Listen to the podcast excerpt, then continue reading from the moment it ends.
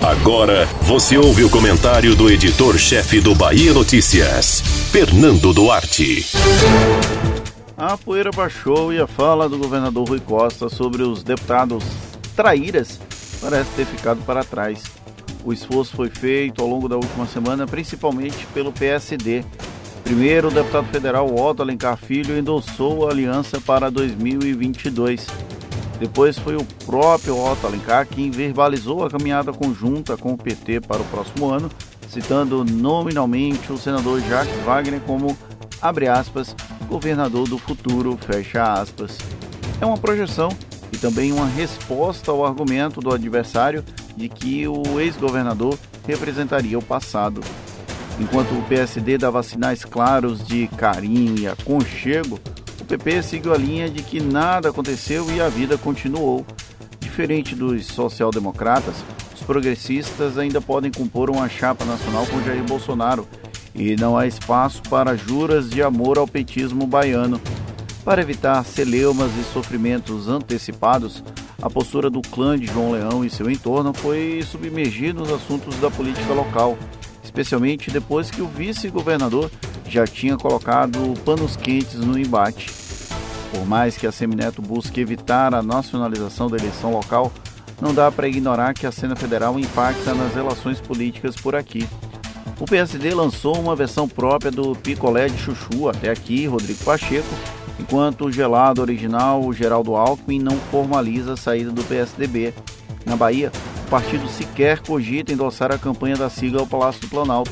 Otto já disse que apoiaria Luiz Inácio Lula da Silva e, consequentemente, a candidatura de Wagner. O nome de Lula como grande eleitor é uma das principais apostas do petismo baiano.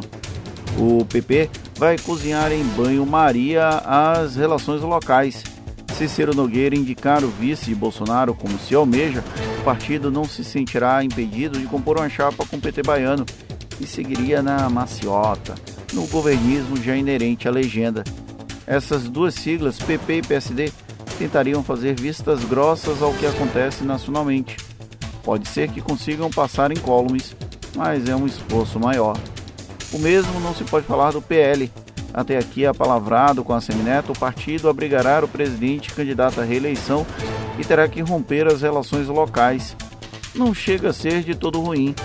Bolsonaro deve levar a cabeça, mas não o corpo do PL, que já marcharia rachado nas urnas. Alguns com a Semineto, outros com Wagner, e tudo bem.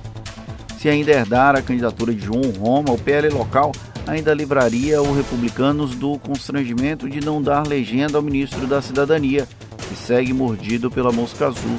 O partido da Universal poderia até apoiar Bolsonaro no plano federal, mas estaria desimpedido para marchar com o já tradicional aliado na Bahia. Quem diria há alguns meses que esse seria o cenário político disponível para a Bahia no final de 2021? E olha, que ainda tem PDT, MDB e alguns outros partidos satélites que não puderam ser tratados aqui nesse contexto. Haja água para rolar embaixo dessa ponte e tentativas de trazer e de afastar a pauta nacional para a Bahia. Você ouviu o comentário do editor-chefe do Bahia Notícias, Fernando Duarte.